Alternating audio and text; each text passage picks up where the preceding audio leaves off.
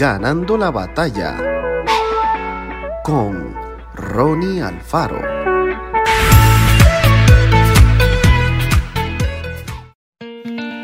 Minutos antes, la periodista había hablado de las bondades de cierto programa televisivo que su entrevistada había conducido años atrás. Se trataba de un espacio desde el que la ahora desdichada mujer solía lanzar consignas en torno a la autoayuda, el éxito personal y la espiritualidad. Pero algo había sucedido entre aquella época y el momento presente. Un escándalo mediático aniquiló de un día para otro su matrimonio y con él su autoestima, popularidad y profesión. Allí estaba la pobre, sentada frente a una persona que resolvía su pasado con preguntas. Fue entonces que la periodista le preguntó, Usted solía hablar mucho de la felicidad y de cómo superar las dificultades de la vida, pero ¿pone ahora en práctica sus propios consejos? ¿Vive de acuerdo a aquellas enseñanzas? Entonces aquella mujer le contestó, no, yo no hago ni hacía lo que decía que había que hacer.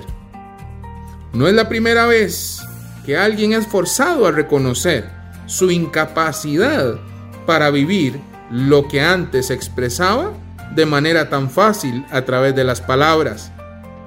Palabras promesas de fidelidad que no se cumplen cuando la vida aprieta, palabras, discursos de campaña política que se olvidan cuando se gana una elección, palabras, sermones que se convierten en bofetadas para quien es descubierto haciendo lo contrario de lo que predicaba.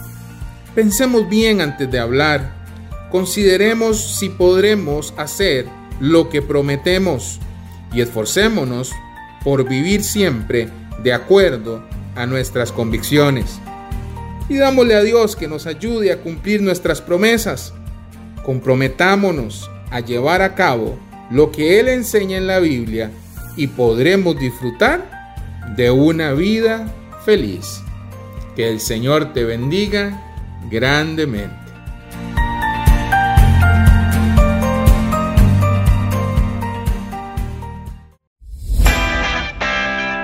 Esto fue Ganando la batalla con Ronnie Alfaro. Y recuerda, síguenos en Spotify y en nuestras redes sociales para ver más.